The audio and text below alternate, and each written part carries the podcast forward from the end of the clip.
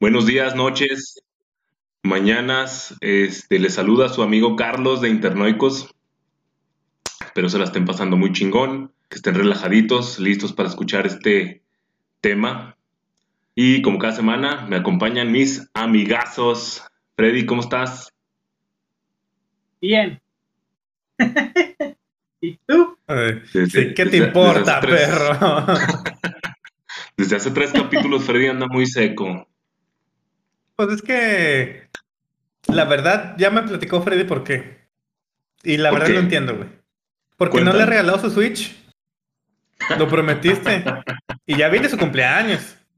¿Mm? Y el mío, güey. Y el mío también. No, pero, pero no te prometió nada. Me prometió ser mi amigo por siempre. Eso, eso está así, pero tienes tú que cumplir tu parte. Está muy bien. Algún día en Navidad le llegará. ¿Y luego? ¿Y luego? Pues ya. ¿Qué? ¿Qué? ¿No, vas a preguntar por mí o qué? No, güey. malo.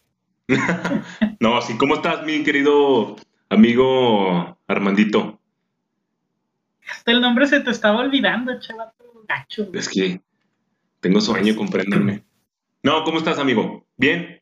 ¿Chingón? Bien, sí, digo, de, vacaciones, este...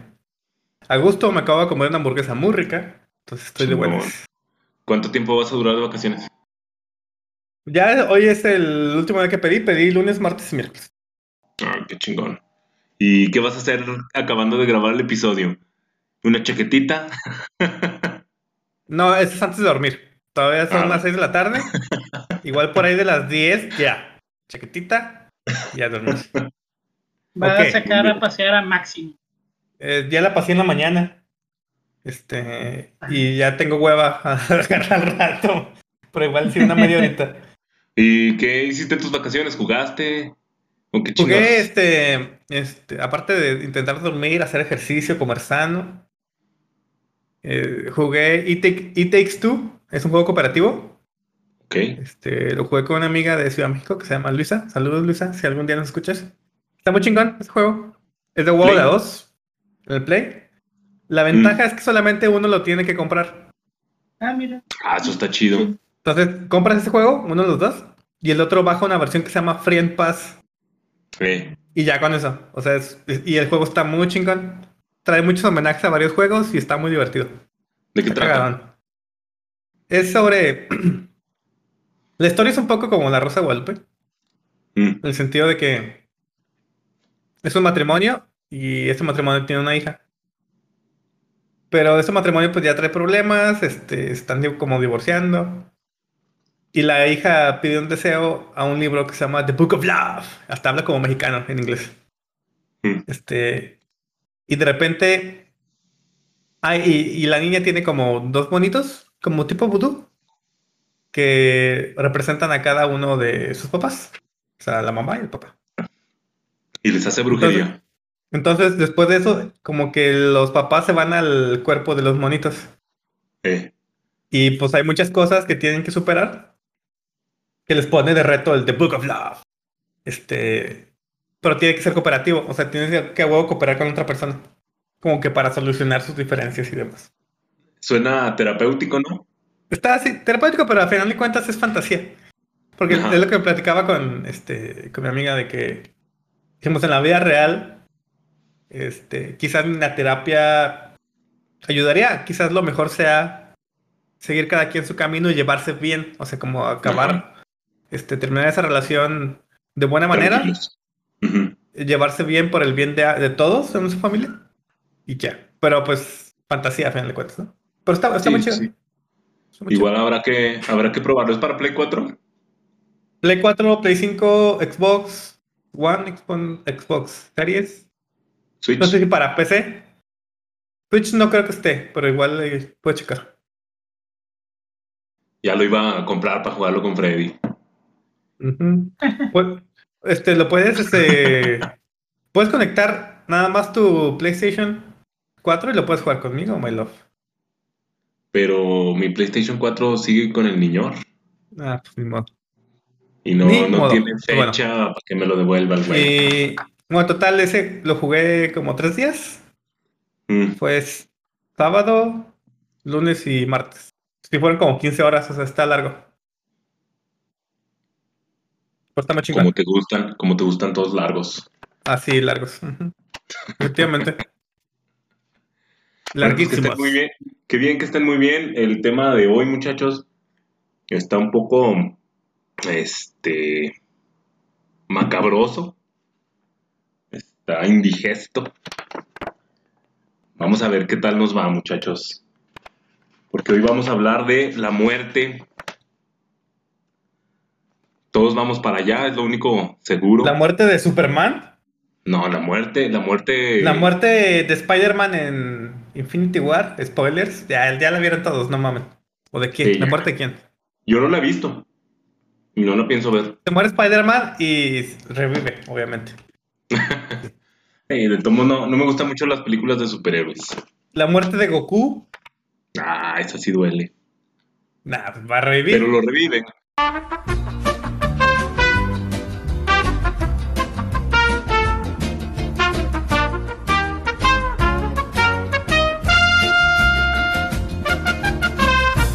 Bueno, pues el tema de hoy es, vamos a hablar sobre la muerte, muchachos. Vamos a tratar de ponernos en perspectiva. Mm. ¿Qué pasaría si ya estaríamos en el, en el umbral de la muerte? ¿Qué pasa con nuestro cuerpo? Todo ese tipo de detallitos los vamos a tratar de, de analizar. Y me gustaría empezar poniéndolos en perspectiva. Okay. Imaginen, por favor, que este, que están teniendo una muerte, o sea, independientemente, independientemente si tuvieron un accidente, una, este, algo violento, no, no, no, o sea, ustedes están teniendo una muerte normal, están en una cama de hospital, este, están rodeados de probablemente enfermos terminales. O sea, ¿por, ¿por qué a eso lo consideras una muerte normal? Porque es lo más común, o sea, la muerte más común es terminar a lo mejor en un hospital, ya sea enfermo de de cáncer, de lo que sea, lo que sea. Es, menos común sufrir un accidente y morirte apachurrado o balaseado. Bueno, aquí en Fresnillo balaseado sí es muy común. Pero lo más común es eso, o sea, acabar tus días en un frío hospital. Bueno, a lo mejor está calientito, ¿verdad? Y, se hace calor, ese es mi punto. exactamente, exactamente. Entonces, pues, este, imagínense que están acostaditos en su cama, Mm. rodeado de enfermos terminales. Están sintiendo muy probablemente ciertos dolores en su cuerpo. Ok. Este. Nuestras parientes, por lo general, este, si nosotros les preguntamos qué está pasando, a lo mejor nos dan evasivas, nos empiezan a. Todo está bien, todo va a estar bien no nos dicen realmente lo que sucede y la paranoia a lo mejor nos empieza a invadir, este, junto con el dolor que probablemente estemos sintiendo, los doctores igual que nuestros parientes, este, a lo mejor eh, estemos dormidos un ratito, despertemos y veamos a todos nuestros parientes alrededor de nosotros, como que ya presintiendo el, momento de, de la llegada. Yo te voy a poner otra perspectiva. Dime. ¿Qué tal? Que me la pelas, no te creas. ¿Qué tal? Que es tanto el dolor que sientes que ya estás tan cansado que tú ya lo que quieres es morir y descansar. Exactamente, mira, porque, para, eso. Porque, porque tú estás poniendo el caso de que una, esa persona todavía quiere vivir, o sea, como que todavía tiene esperanza, ¿no? Pero mira, este, lo estoy poniendo porque físicamente es lo que mm. sucede a todos, independientemente si ya estés muy cansado, independientemente si, si ya este, estés con tanto dolor, eso empieza a pasar. Mm. Es algo que físicamente le pasa a tu cuerpo y al ratito lo vamos a explicar, vamos a llegar a ese punto. Pero el miedo siempre está presente y también vamos a explicar la parte del miedo. Okay. Entonces, este, a lo mejor nos vamos a estar resistiendo a la muerte, pero sabemos de antemano que ese momento va a llegar. Y lo que le da miedo a la mayoría de las personas es que a lo mejor eh, vivimos como si la muerte no existiera. O sea, como que eh, a nosotros no nos va a pasar, se mueren los demás y a lo mejor a nosotros no nos va a pasar y seguimos viviendo como sea, ¿verdad? Y también vivimos. El miedo, el miedo más grande es que te mueras y no borren tu historia de Pero aquí el, problema está en que le tenemos miedo a la muerte porque es desconocido. No sabemos qué hay después de, o si es un, final rotundo, o es el inicio de algo más. Entonces, ese es el, problema. O sea, si, si no le. Si supiéramos que la muerte es un definitivo final, a lo mejor viviríamos en un profundo caos la gente andaría haciendo lo que se le dé su rechingada gana, asesinatos aquí y allá. Es como que el orden que le damos en cierta manera a la vida, por así decirlo, ordenada, es ese miedo primitivo que tenemos a morirnos y no saber qué sucede después. O sea, la salvación, las promesas de la salvación que algunas religiones tienen, pues te ayudan a, ser una mejor persona, ¿no? A tratar de ser como que el estándar de, mejor. estás diciendo que los ateos son malas personas? No, no estoy diciendo eso, sino que ah. la, la, el simple hecho de temerle a la muerte, de, no saber qué hay más allá, o sea, porque tampoco, o sea, las religiones no están totalmente en lo cierto, ni los ateos, ni nadie, o sea, no sabemos qué pasa. Esa incertidumbre es la que nos da, por así decirlo, el orden, tratar de ser mejores personas siempre, ¿no? Y la religión es Siento que, bueno, sigue, ya no voy a decir nada. No, dime, dime, dime. Dime, siento que lo estás idealizando mucho. Porque. Pues, probablemente. Ajá. Pero bueno, sigue. Sigue con tu Mira, este, planteando el tema. Sí, sí, quiero decir que este tema lo saqué de una revista de los 80. ¿Qué pregunta era? ¿Era la de Eres? ¿O cómo se llamaban de esas? Vanidades. Vanidades. no, entonces, todo esto que, toda esta información es desde una perspectiva de hace 30 años. Entonces sí está interesante como que el tema, todavía había muchos temas tabús, todavía había ciertas cosillas que, que ahorita a lo mejor nos dan risilla, pero es, parte de... Ajá. Eh, hago un paréntesis, eh, siento que la manera en cómo elegiste este tema fue que fuiste al baño y puta madre, tengo un tema. Ah, una revista. Oh, una revista que años, pedo, tienen años ahí en el baño nadie Sí, de, hecho, lo pueden, la ah, pueden buscar. Se llama la revista Lo Desconocido.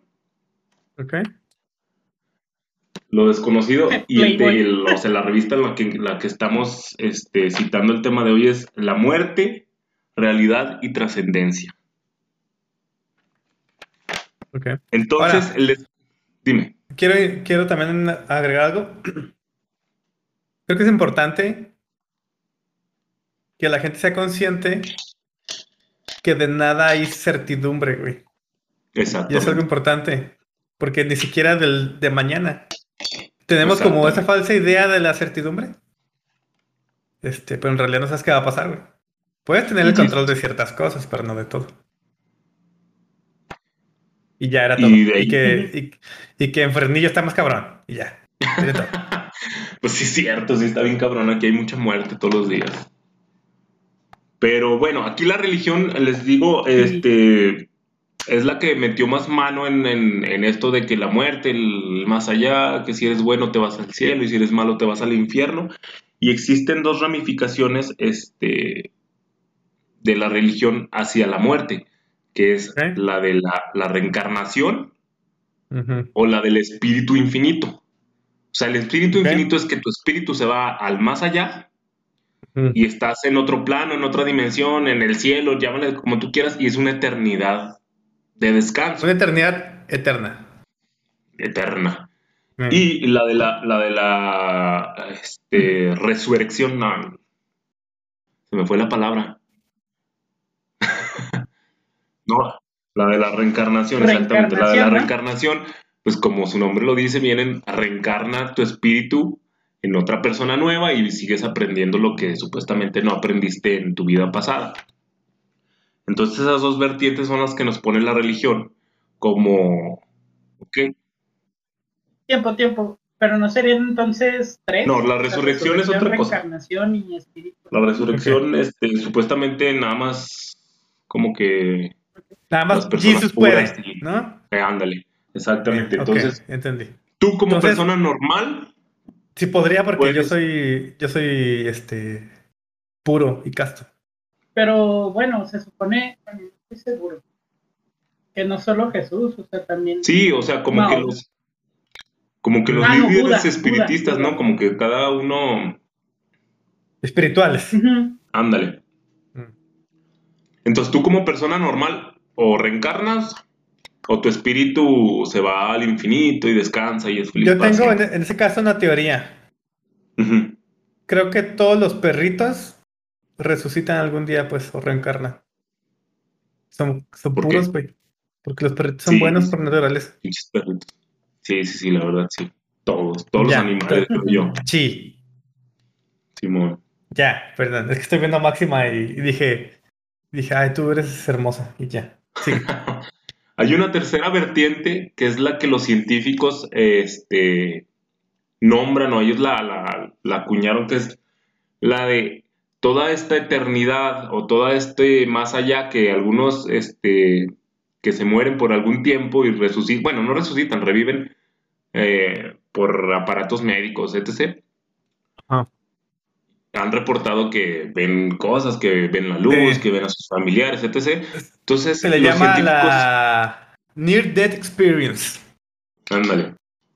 Entonces los científicos piensan que todas esas experiencias están alojadas en una parte del cerebro porque el cerebro sigue funcionando tal cual, aunque estés muerto. Entonces todas esas memorias, todos esos recuerdos, visiones, las experimenta el cerebro y que finalizan cuando el cerebro este, pues ya deja de funcionar al 100% durante a lo mejor un día, dos días, tres días. Depende de cada, de cada persona. Entonces, son estas tres creencias que son a lo mejor parecidas y a lo mejor los científicos tienen razón, pero pues todavía no tenemos como que una, una certeza de, de lo que realmente pasa, una, una certeza cierta. una certeza cierta verídica. Una, una certeza certera. sí, una certeza certera. Ya cállense pues. sí, che madre, déjenme mi tema en paz.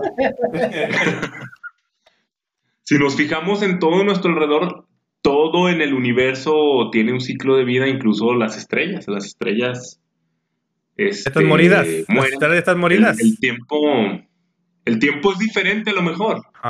pero todo alrededor de nosotros tiene un ciclo. Este. Y a lo mejor no sabemos si hay un más allá, a lo mejor de las estrellas muertas, pues empiezan a formar agujeros negros, pero realmente tampoco sabemos qué pasa, ¿no? Hello, darkness, my old friend. I've come to talk with you again. Because a vision softly creeping. Entonces, este, si nos situamos desde esa perspectiva de que no sé sabemos si, si la muerte es un final o realmente es un principio, el miedo nos empieza a invadir como especie, ¿no? Porque, como les decía, no sabemos realmente qué pasa. Entonces, hay un... Realmente, yo creo que sí es el temor más grande de todo el mundo. O sea, todos los miedos, que por ejemplo, me dan miedo las arañas, que me da miedo, este... Malamente. Todo, las ratas, así como tú, Armando. Todo se, desencadena o todo converge también, pero todos los miedos convergen en ese mal primitivo que es la muerte. O sea, me dan miedo las arañas porque a lo mejor siento que me van a, morder, a morder, a picar y me voy a morir. Me dan miedo las alturas. ¿A morir? Me dan miedo las alturas porque a lo mejor me voy a caer y me voy a morir. porque me van a morir. Por ejemplo, si una, si una persona en su mente, ¿no? tiene la certeza, eh, o sea, es su realidad, de que hay vida después de la muerte. ¿Quiere decir que esa persona ya no tiene miedo a morir? Este, para allá vamos. Porque sí hay muchas personas este, que están, como en el caso de nosotros, no es que seamos chingones, pero emocionalmente nos atendemos con un profesional y a lo mejor este puede ser que seamos más centrados ante el momento de la llegada de la muerte, ¿no? Que a lo mejor no lo tomemos con tanto desespero o con tanto miedo. Hay gente que sí lo toma muy... Estamos chavos, estamos chavos, ¿quién sabe? Sí, sí, exactamente. Entonces, no sabemos si realmente gente lo toma con, con mucha calma o... Pero de que le podemos llamar a, este, a la muerte como el miedo original y que de él se desprenden todos los demás miedos, pues sí le hallo mucha lógica, porque todos los miedos convergen en la muerte. Desmenuzas, acabas en miedo a morirme. Entonces yo creo que todos los que tenemos alguna fobia podemos ah, empezar desde ahí, es la raíz de los miedos. Es correcto. Bueno, por ejemplo, yo, yo tengo más que las ratas a las alturas. Y una vez me dijo un amigo, es que tú le temes a las alturas, le temes a caerte. Exacto. Efectivamente. Exacto y le temes a morirte. Hablando de las ratas, ¿se han visto al rey rata? A mí también me suena. Pero no. rata o algo así. Eh, bueno, pero no me estés troleando. Bueno, no, pues no, no. Sé si también han, escuchado de la muerte aparente. ¿Es cuando aparentemente te mueres? Sí. no, pero, o sea, sí. wow. Aparentemente, realmente. O sea, así como dice él, aparentemente estás muerto, te entierran te, todo y despiertas en el ataúd días después, entonces. De ahí viene lo de salvado por la campana. Así es. Ponían una campanita. Exactamente, porque era muy común, era demasiado común antes que los enterraban, no sabían este, si realmente estaban muertos, los enterraban y como a los dos, tres días despertaban y pues la agonía y el desespero de estar encerrados bajo tierra. Y pues realmente que no te estén escuchando, empezaron a exhumar los cuerpos este, para verificar que realmente estaban muertos y encontraban muchos muchos cadáveres en posiciones como que queriendo salir del ataúd con las uñas desgarradas, en el rostro era como de, de terror. Y pues imagínense muchachos, que a ustedes les pasa, está cabrón, ¿no? ¿Qué harían? Pues llorar, pues ya que vergas. pues sí. Aparte, imagínate que te cremen, ¿qué haces? Pues yo creo que, pues ya nada, nomás gritar. Pero pues igual te escuchan. Pues sí, pero este, bueno, hay, hay muchas cosas que, ahorita vamos a platicar que por qué lo de las autopsias y todo eso. Mm. Miren, este, era tan común, mm. muchas veces los, los muertos en pleno velorio se levantaban del ataúd gritando, desesperados, no sabían qué pasaba realmente y la gente... Como como el, güey político que salió de una mamá de que la democracia estaba muerta o qué mamada. Ah, sí. Que ni podía salir el pendejo. Sí, se mamaron bien cabrón. Ah, pues así como ese político se, levantaban del ataúd y, y, pónganse en la perspectiva de la gente de ese entonces, de muchos años atrás.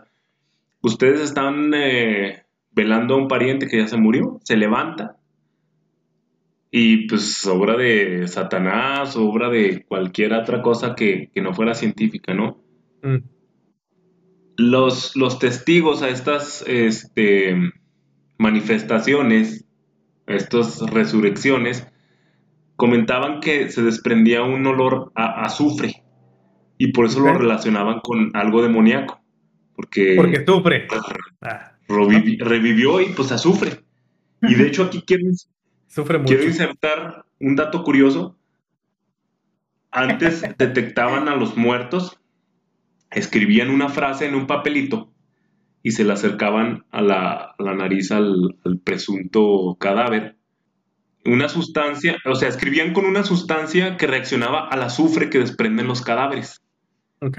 Entonces, cuando se la acercaban a la nariz, se supone que si estaba muerto, el azufre iba a revelar la frase que escribían y si no estaba muerto pues no se veía nada. Y la frase que aparecía era estoy muerto. Otra manera era lo mismo, con un espejo se lo acercaban a la nariz y si se empañaba el espejo, pues seguía vivo, ¿no? Si no, pues ya seguía muerto. Y la otra prueba era la de la sanguijuela. Le ponían una sanguijuela y la, la, la exprimían en un vaso de agua y si la sangre era uniforme y roja, pues estaba vivo y si era negra y como que se hacían grumos, pues ya estaba muerto él. Estaba morido. En susodicho. Ajá, en susodicho. Ahora, como había tantos casos de muerte aparente, los, los médicos comenzaron a, a tratar de, detectar las causas de la muerte de, la persona y empezaron a las autopsias. O sea, abrían el cuerpo, checaban órganos, checaban las posibles causas aparentes de la muerte y pues ya la de la, la dictaminaban, ¿no? Y pues si no estabas muerto, pues ahí te mataban. Ya te morías, exactamente, ya te morías, o sea, ya, ya no pasaba porque pues ya te mataban ahí. Y las personas que caían aquí eran las personas que tenían síntomas de muerte por asfixia, por electrocución, por ahorcamiento, por intoxicaciones debidas a gases, emanaciones en las bodegas, óxido de carbono o anestesia durante alguna intervención. Eran las personas más sospechosas a presentar muerte aparente, ya que los, los signos vitales eran tan débiles que no los detectaban y decían muerto. Entonces, todas estas personas fueron las primeras en ir a autopsias para detectar y para verificar la muerte. Ahora, aquí hay una frase que me gustó mucho y que tiene que ver con lo del lo de los miedos que les decía. La muerte es una frontera física entre el reino de los vivos y un mundo desconocido al que se accede a través del envejecimiento y la agonía. Es un hecho universalmente conocido y natural, pero no aceptado por la razón humana. Tenemos muchos miedos frente a estos, entre estos temas, por lo que les decía de que no sabemos realmente qué sucede y si hay otra vida o no. Ahora, tú no sabes qué hay. Ajá. Sin embargo, tomas como consideración de que quizás no hay nada. Solo se acaba y ya. ¿Por eso te vas a hacer una mala persona? ¿O vas a hacer puras pendejadas? Es que no, no, a lo mejor disfrutas de tu vida, pero en el mundo hay gente, pues sí, está muy pinche loca la gente. Entonces yo creo que si, si no tuviéramos esa parte de que a lo mejor si me muero, no soy bueno, y si me muero, pues a lo mejor me voy a ir al infierno, ¿no?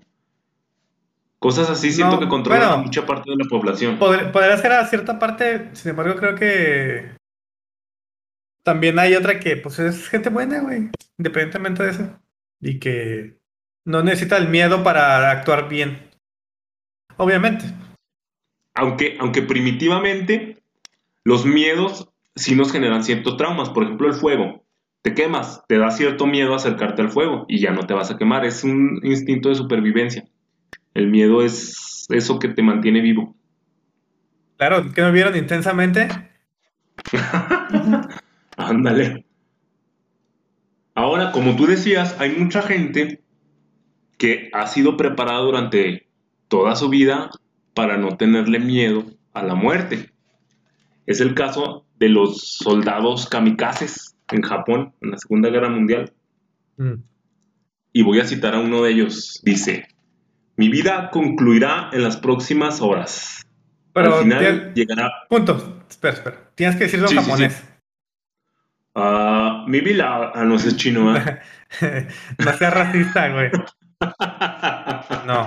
No, ah, no es japonés, güey. Pues entonces no dijo eso. decir, voy a traducir lo que dijo. Ah, ¿verdad? Voy a traducir lo que dijo, pues.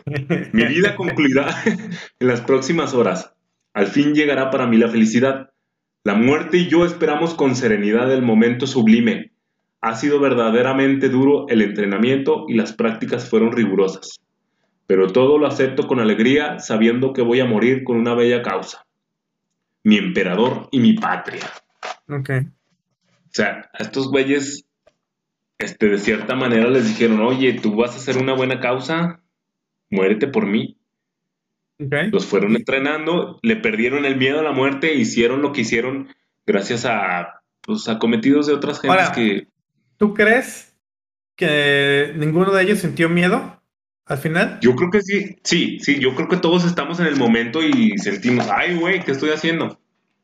Pero pues en el caso de ellos, pues ya, mm. ya que ya iban en el avión. Es que, bueno, yo creo que no es tanto que los hayan acondicionado a no tenerle miedo a la muerte, sino que estaban muriendo por algo mayor, por una causa mayor. Entonces, al momento de que les dicen, vas a morir por, no sé, X propaganda japonesa que tuvieran en ese momento, ellos decían, no, ok, voy a morir, voy a tener miedo, pero mi muerte va a significar algo, voy a estar en la posteridad. Y eso es lo que los hacía eh, hacer ese acto. Y no, pues, acobardarse y, e irse. Pero también, este, imagínate, tú eres un kamikaze, vas, en el mero momento te rajas, yo creo que te va peor con tus aliados que si, que si te mueres, ¿no? Pues el fin sería el mismo. Llegas y te sí, Exactamente, o te va peor, te torturan, no sabes, güey. En esa época estaba muy cabrón, todavía, pero... Pero yo creo que el desenlace y tu destino es morir, entonces pues yo creo que ya, ya te entregas, ¿no? Como va. El caso de los suicidas también, que tienen este, a lo mejor un problema tan grande que logra superar el umbral del miedo, vencen a la muerte y pues se acaban con su vida. Mm. Ahí, este, mi, mi psicóloga, este, porque ya, es que mucha gente dice, no, qué valiente es el quitarse la vida. No, muy cobarde. Eso es lo que dicen. Realmente es cobardía de no afrontar la vida. Exactamente. Sí es. Pero es tanto el temor. Siempre he tenido un poquillo de, ruido con esa frase porque decir cobarde que se quitó la vida, realmente no sabes estaba viviendo.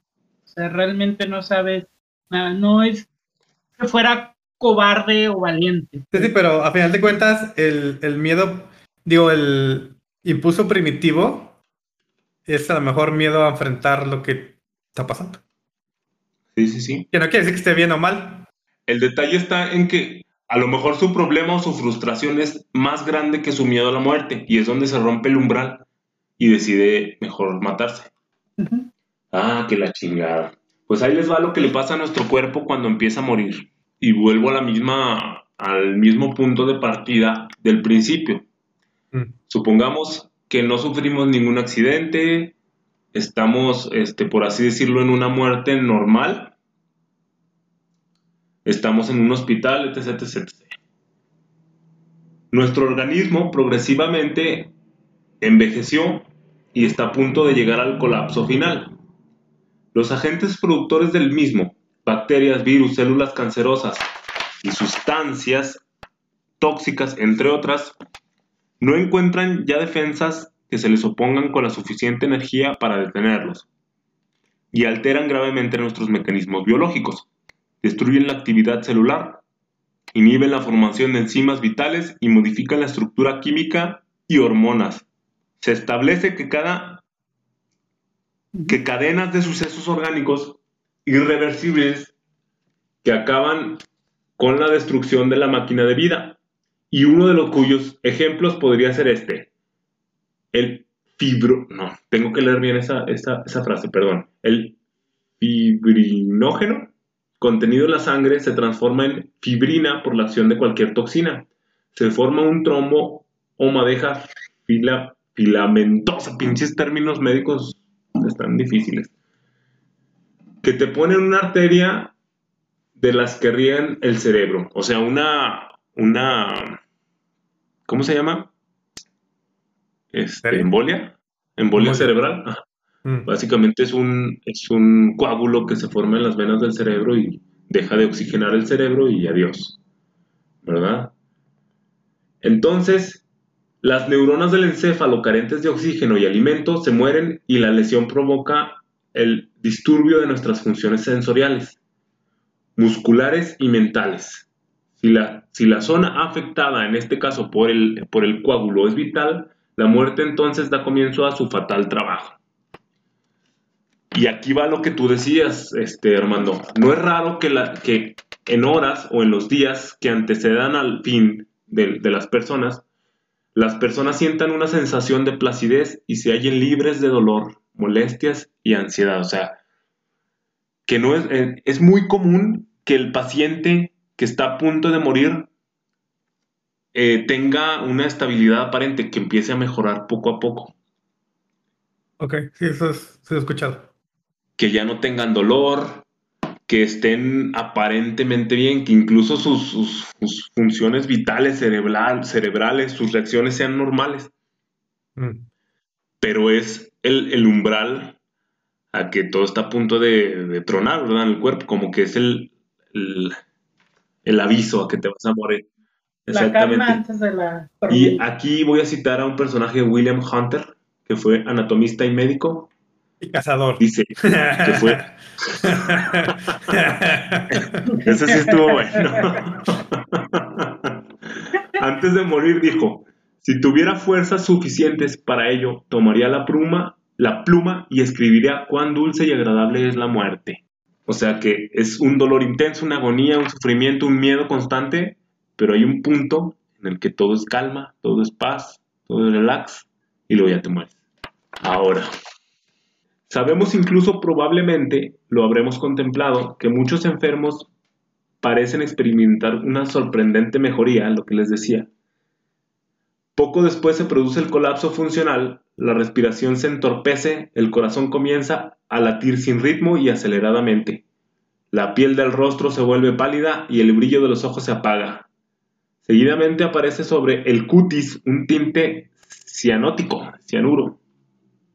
El frío invade manos y pies y la vista se nubla cubierta por una densa oscuridad. En ocasiones el enfermo entra en un estado de coma en el cual se pierde la conciencia, no capta su sensibilidad, estímulo alguno, toda la vida que retiene se reduce a la persistencia de la circulación sanguínea y a, un débil, y a una débil respiración, de ritmo irregular que apenas logra empeñar lo suficiente de un espejo junto a su nariz es un estado de muerte aparente tan próximo a la muerte real como el estado de un moribundo que acaba de sufrir un gravísimo accidente. O de la cruda del día siguiente. También te sientes, de la chingada con las crudas. Ahora, todos hemos escuchado esa de que este te vas a morir y ves tu vida en un instante, ¿no? Es como una película. Pues algunos científicos piensan que es la, realmente la explosión de la memoria, la liberación de todos los datos almacenados en la memoria justo antes de, que el cuerpo colapse completamente. Borraré el historial. Y aquí voy a citar a una víctima de un accidente que pues, también se murió, pero pues alcanzó a... La entrevistaron con la Ouija. Ah, Tiene sentido. Dice, Sentí como un fuerte golpe en la nuca y al instante perdí el conocimiento. Mi coche había chocado frontalmente con otro vehículo. Íbamos a 120 kilómetros por hora aproximadamente y pude observar cómo los vidrios saltaban atomizados por una lluvia que me cebó. Luego una fuerte opresión pectoral y esa terrible sacudida en la nuca. Cuando desperté, observé horrorizada que las llamas me envolvían por todas, las por todas partes. No podía moverme en absoluto aprisionada por lo que parecían gigantescas moles de piedra o cemento. Un intenso dolor me atenazaba la cabeza. De pronto desapareció todo dolor y me encontré jugando en un jardín con, con niños que yo recordé al instante. Eran amigos de mi infancia. Me solacé reviviendo aquellas escenas del pasado lejano. Como protagonista de una, de una película iba cambiando de escenario cuando me cansaba del anterior. Me veía minando por mis abuelos, evocando el día de mi primera comunión o discutiendo con mi profesor aquel día. En solo 10 o 12 segundos, que fue el tiempo que, me calculó, que yo calculo tardaron en rescatarme de las llamas, había revivido en mi memoria muchos años enteros de mi existencia. Y esto se supone que dicen los científicos que es la última parte de lo que le pasa a tu cuerpo, la liberación de datos archivados y ya después de ahí es todo el misterio que sigue a la muerte, los miedos primitivos. Hay una canción que se llama este, Internal Landscapes. Ajá. Son como paisajes internos, ¿no? De, de Anatema, que habla más o menos de eso. De hecho, hay entrevistas, bueno, ahí ponen la parte de un documental que se llama, creo que Near Death Experience, que habla más o menos de gente que resucitaron de alguna forma, ¿no? Este, y hablan de la experiencia de varios de ellos. Entonces sí, todos coinciden en, la parte de que llega un momento que sienten mucha paz. Ajá. que y que es mucha calidez. Este, y luego ya mueren y luego lo resucitan. Sí, exactamente. Aquí dice, dice que lo que pasa es que realmente ya tus células no pueden luchar contra eso y se dejan llevar.